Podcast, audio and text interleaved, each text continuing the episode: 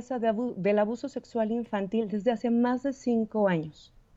Y también está a la cabeza en la creación y la distribución de pornografía infantil, según datos de la OCDE.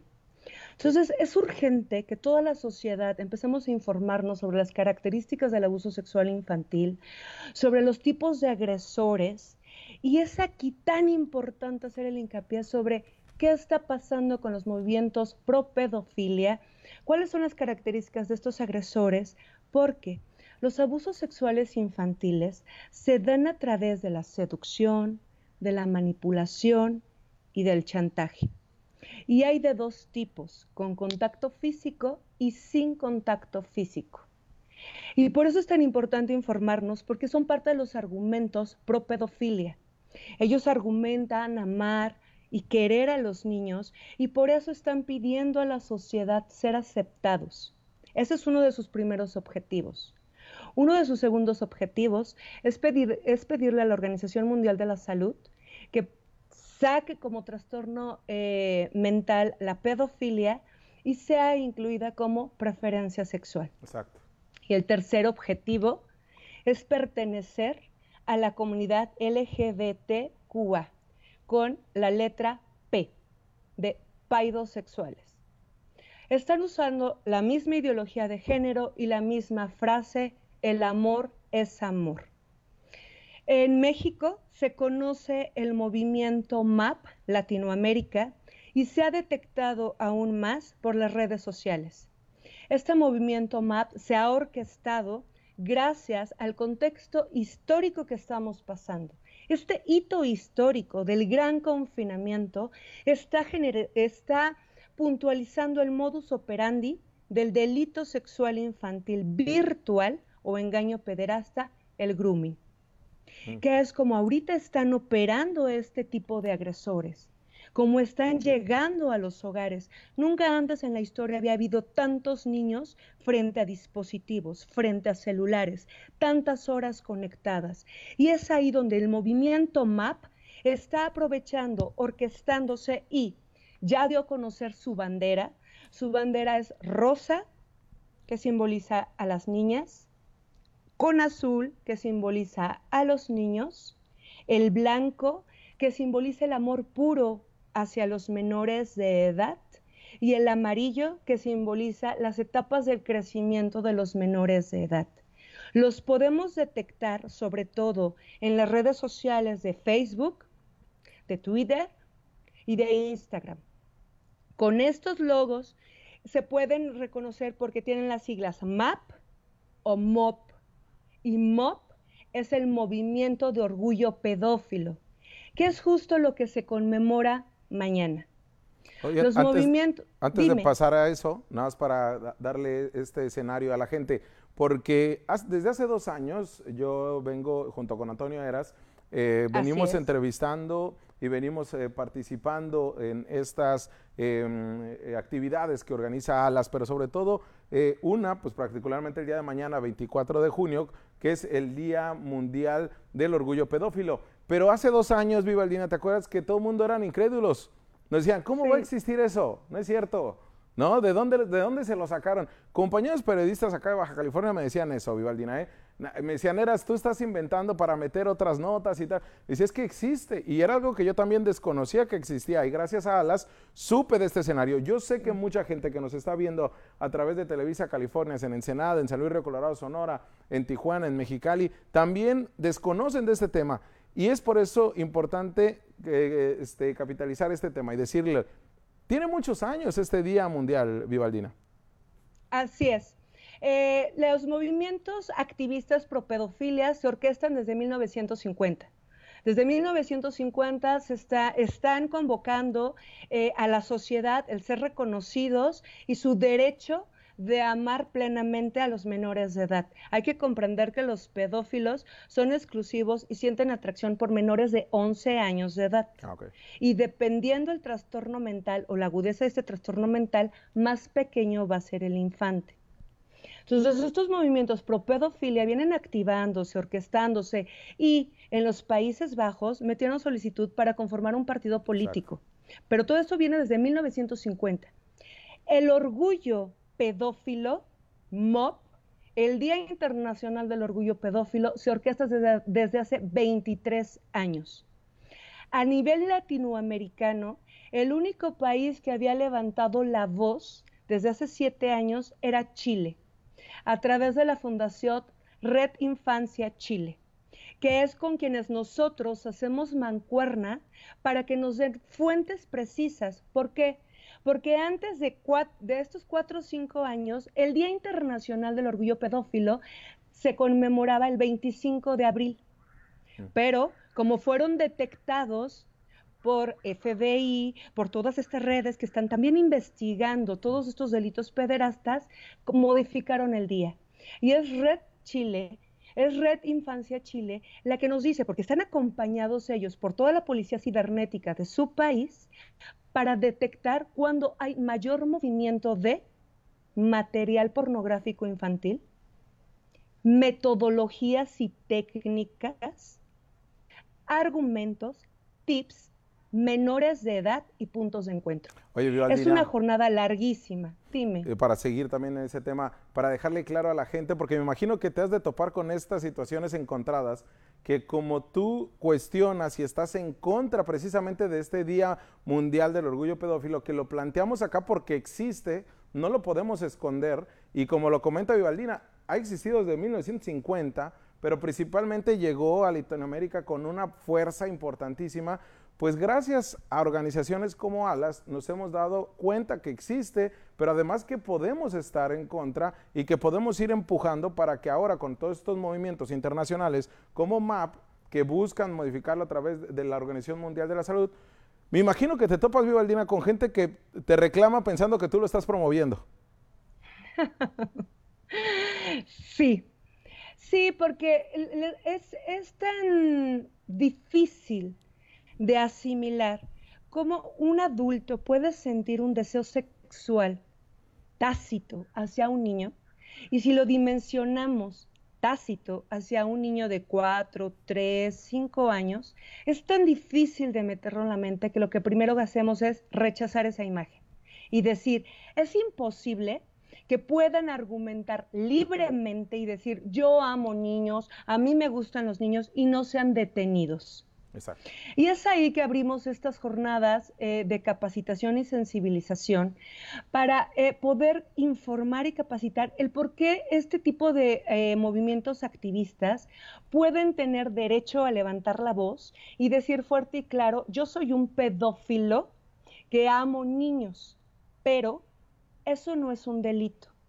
Yo puedo decir públicamente, deseo asesinar a mi vecino. Y eso no implica que yo sea un homicida.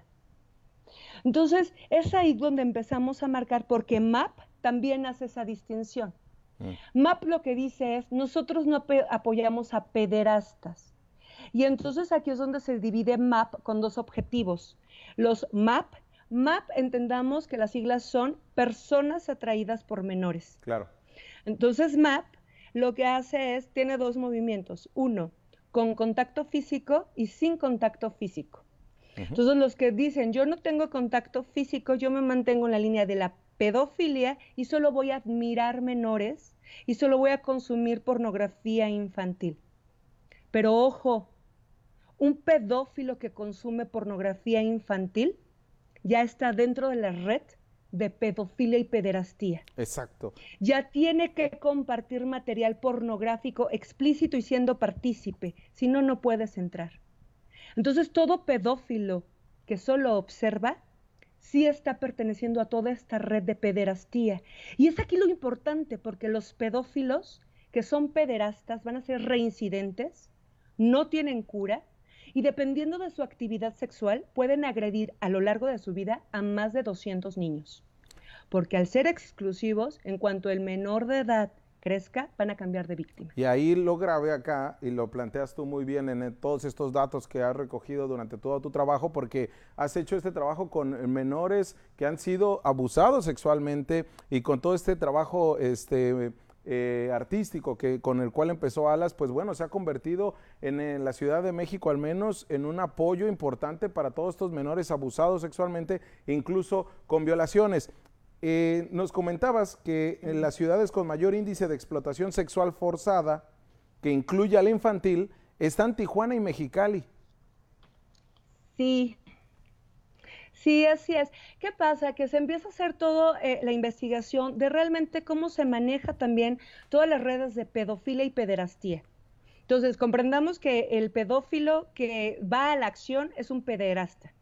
Y un pedófilo pederasta va a ser un cazador constante. Exacto. Entonces se empieza a hacer la investigación de cómo se manejan todas estas redes de pedofilia dentro de México y es a través del turismo sexual. Entonces se enlistan los, eh, los estados de la República donde hay una incidencia de explotación. Entonces vamos a hablar de varios delitos, de trata de personas, de corrupción de menores, de abusos sexuales, de violaciones, de pederastía. Donde más se da es en Baja California, específicamente en Mexicali y en Tijuana, en Chiapas, en Tapachula, en Chihuahua, en Ciudad Juárez, en Ciudad de México, específicamente en la alcaldía Venustiano Carranza y en la Cuauhtémoc. En Guerrero, específicamente en Acapulco. En Jalisco, en Guadalajara y Puerto Vallarta. En Quintana Roo, en Cancún. En Tlaxcala, en Tenancingo. Y las ciudades fronterizas que están con sedes, redes, tratas, vínculos y toda una organización muy puntual de tráfico de menores, es Tijuana y Puerto Vallarta. Y hay una sucursal en el centro de Acapulco. Todo esto es sabido por todos, porque además también en noviembre del 2019, la Conferencia Internacional de Turismo y Explotación Sexual Comercial Infantil nos da un dato terrible y nos dice que por minuto a nuestro país están ingresando un pedófilo pederasta. Esto quiere decir que están súper enraizados y que México se ha convertido hoy por hoy, después de Tailandia, un paraíso para los pedófilos pederastas. ¿Por qué? Porque también nuestro país no está tipificado el grooming, no está tipificado el abuso sexual infantil sin contacto físico y en los 25, en 25 estados de la República Mexicana el abuso sexual infantil no es un delito grave y en Sonora, Nayarit, Zacatecas no está tipificado el abuso sexual infantil. Entonces, todo eso nos manda unas cifras alarmantes, urgentes, que antes del confinamiento, antes de esta gran pandemia, México ya exportaba a nivel mundial 60% de la pornografía infantil, de la producción de la pornografía infantil y que ahora por el gran confinamiento, tanto la ONU como el Departamento de Seguridad de Estados Unidos están señalando a México como una de la cuna nata de reproducción de pornografía infantil y que se ha subido las descargas, la producción y el movimiento de pedofilia al 73%.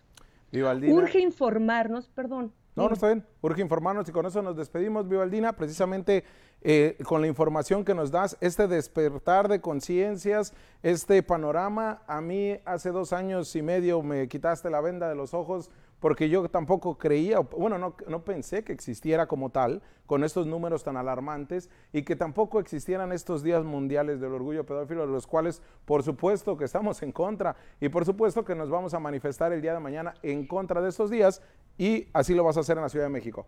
Así es, rapidísimo, para, para concluir, como urge informarnos, vamos a acatar toda la, la, normatividad de seguridad, pero sí nos vamos a manifestar. Vamos a hacer una instalación escénica que se va a llamar ¿Tú cuánto resistirías?